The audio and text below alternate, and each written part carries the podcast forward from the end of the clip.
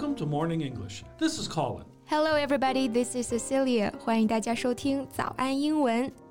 I don't know, but uh, Cecilia, you look a little dangerous today. Like you want to bite someone. What's up? 没事啊，就是吃瓜吃的有点闹心。 What? You ate too much watermelon? Are you having a upset stomach? 嗯，没有啦，我说的吃瓜不是真的吃西瓜啦。哎，算了，说了你也不懂。 不过呢，你说到了一个很有意思的表达，upset stomach。我们说肚子疼呢，一般会说 stomachache，但是有的时候不一定是痛哈，可能是肠胃不适啊，消化不良。那这个时候呢，我们说 upset stomach 就会更准确一些。 Oh, yeah, I remember now. You girls were all talking so angrily about something this morning. And since then, you've got that murderous look on your face. Yeah, yeah. Actually, we were talking about Huo Zun, a singer. No, I should not call him a singer, but a washed up has-been now. Whoa, I see you're really angry about him. 他做的这些事儿啊，说的这些话，一被爆出来呢，那必然不能再像以前一样顶着这个儒雅公子的人设啦。那我说他要完蛋了，要过气了，都没毛病吧？ No, no, no, no, no. I'm smart enough to know not to challenge you at this time. These are perfect words for him. If you say that someone is washed up, you mean that their career or success has ended. 没错，washed up，它最直接的意思呢，就是指一个东西被冲上岸。我们中文里面有一句话啊，“长江后浪推前浪，前浪死在沙滩上”。所以说，somebody is washed up，被冲上岸的，也就是说，这个人不行了，不再成功了。 Yeah, it's the same with the word um, has been, uh, only it's a noun instead of an adjective. It also refers to a person who is no longer as famous, successful, or important as they used to be. 嗯，这个 has been 就是指这种曾经红过，但是现在已经过气的人。我估计啊，现在很有可能就是他这辈子热度最高的时候了。所以呢，我们就赶紧赶在他过气之前来聊一聊他。 在节目的开始，给大家送一个福利，今天给大家限量送出十个我们早安英文王牌会员课程的七天免费体验权限，两千多节早安英文会员课程以及每天一场的中外教直播课，通通可以无限畅听。体验链接放在我们本期节目的 show notes 里面了，请大家自行领取，先到先得。Okay, so what on earth did he do? 其实这件事情说起来很简单啊，一句话就是他抛弃了放弃事业陪伴他九年的女朋友，还试图设计把他送进监狱。Well, it's actually not that surprising, is it? The same things are happening all the time in the entertainment business.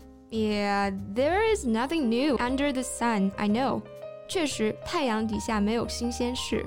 其实对类似的事情，应该都已经麻木了才对啊。但是每次看到爆出的一些这个具体的细节，还是觉得震碎我三观啊。Yeah, the more you learn about what they really are, the more disillusioned you'll become with them.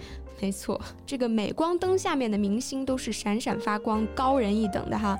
但是褪去了光环，人性中的这些弱点，他们一个不差，全都有。那有一些人呢，真的是金玉其外，败絮其中。这种人呢，你越了解，你就会觉得越幻灭。那幻灭这个词，Colin，你刚刚是怎么说的来着？ Disillusioned.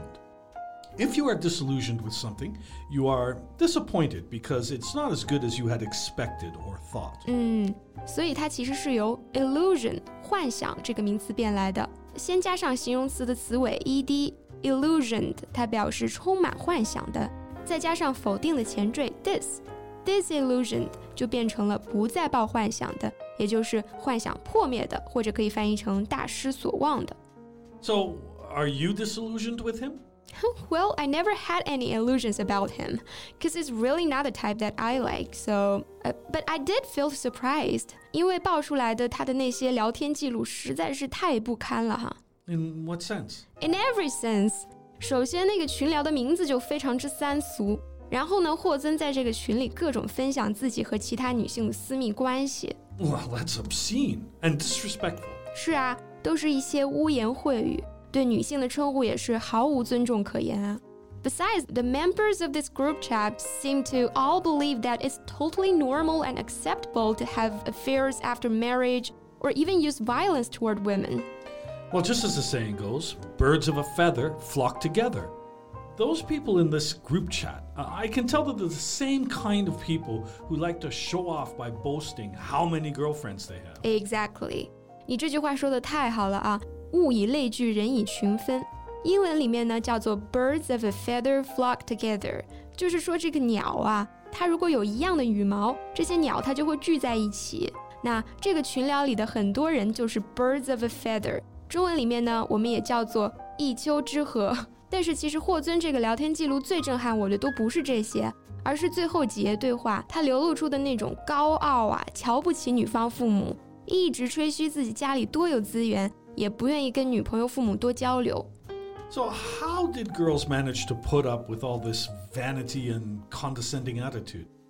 If he talked about my parents like this to me, I would punch him in the face. Yeah, I won't doubt that. 确实啊，恋爱关系里面分别心、虚荣心都这么强，这种自我拔高的做派真的非常令人生厌。那你刚刚用的一个词特别好，就是 condescending。Oh yeah. Uh, being condescending is behaving as though you are more important and more intelligent than other people. It's a really annoying attitude. 嗯，就是形容一个人表现得非常的居高临下，或者说有优越感的。比方说霍尊说的这句话啊。我妈妈和你爸妈当然不一样，我妈妈各方面都能教你，你爸妈懂什么？This is called condescending，就是这种典型的居高临下、带着优越感的口气。So what's the girl's reaction towards this? Well, she just put up with it, trying to understand him. Don't forget, she's been doing this for nine years. 所以你刚刚问我，女生们都是怎么忍得下去的？我觉得你问的就非常好啊。To what do we owe this stoicism? 这个 stoicism 就是对痛苦的默默承受，或者说泰然处之，或者你可以把它说成是坚忍。但是为什么呢？为什么气到吐血还要默默忍受呢？ 我是上辈子欠了你的吗？是三伏天请你烤过火，还是三九天偷过你棉袄啊？Yeah, girls, just walk away. No, don't walk away. Run. Although I believe you won't have this kind of problem, you would run as fast as possible. Yeah, you are right about that.